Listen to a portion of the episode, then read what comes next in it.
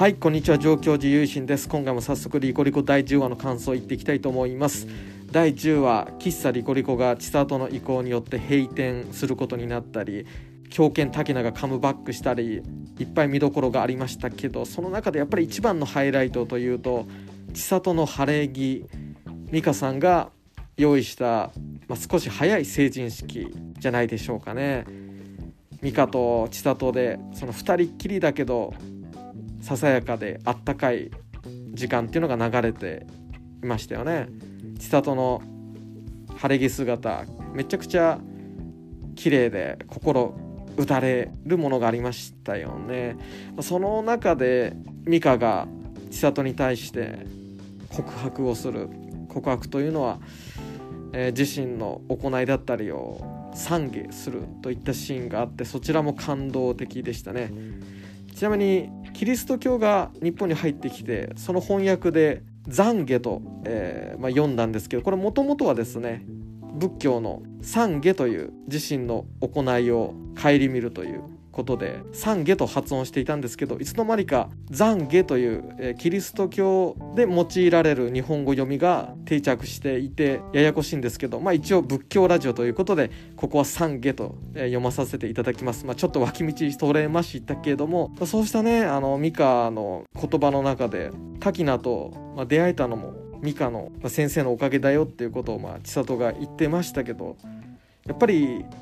DA から左遷された滝名を、まあ、リコリコに呼ぶようにそういう声がけをしたっていうのがミカだったんでしょうね。千里に同年代の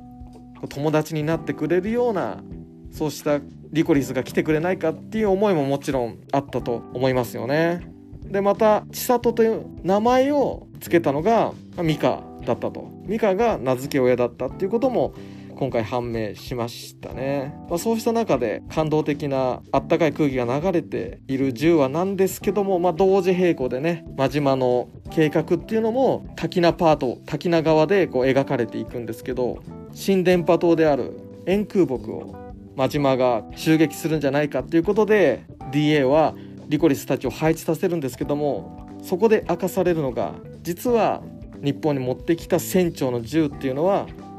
自分たちが武装して何かするんじゃないっていうことが分かりましたよね。その船長の銃を都内にばらまいてそれでそれを手に取った人々がじゃあどういう行為をするんだっていう自然の姿、まあ、それに委ねるお前らはどうするんだっていうことですよね。でさらにその銃を持った一般人をリコリス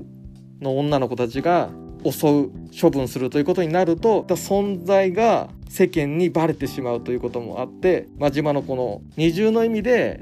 DA に対して突きつけられた、まあ、計画と言えるのかなと思いますね。で最後千里はヨシさん一人の命と円空木の一般市民の命円空木爆発する爆発するぞみたいな感じで一般市民の命をどっちか選ばされるっていうことになるんですけどもその中で千里は向こうは滝名がいるでしょっていうことでヨシさんの救出へと向かうそれで第11話へ続くといったところになっていましたね最終章もいよいよ残すところわずかといった感じだと思うんですけどもこれからの、えー、進行っていうのも物語がどのように結ばれていくのかっていうことを楽しみにしたいと思います。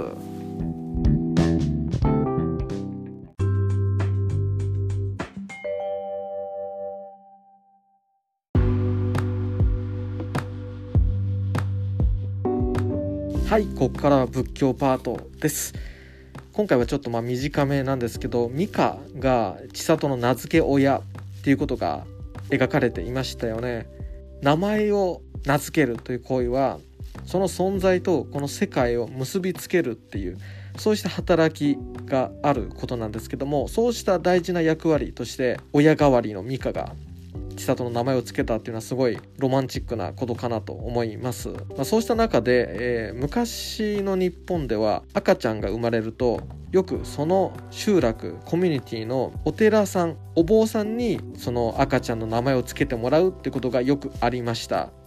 それはお坊さんはいろいろな知識を知っている、まあ、そういった当時立ち位置にいましたからこの子供にふさわしいこういうふうに育ってほしいっていう願いを込めた言葉を選ぶことができる存在としてお坊さんが頼られていたということもありますし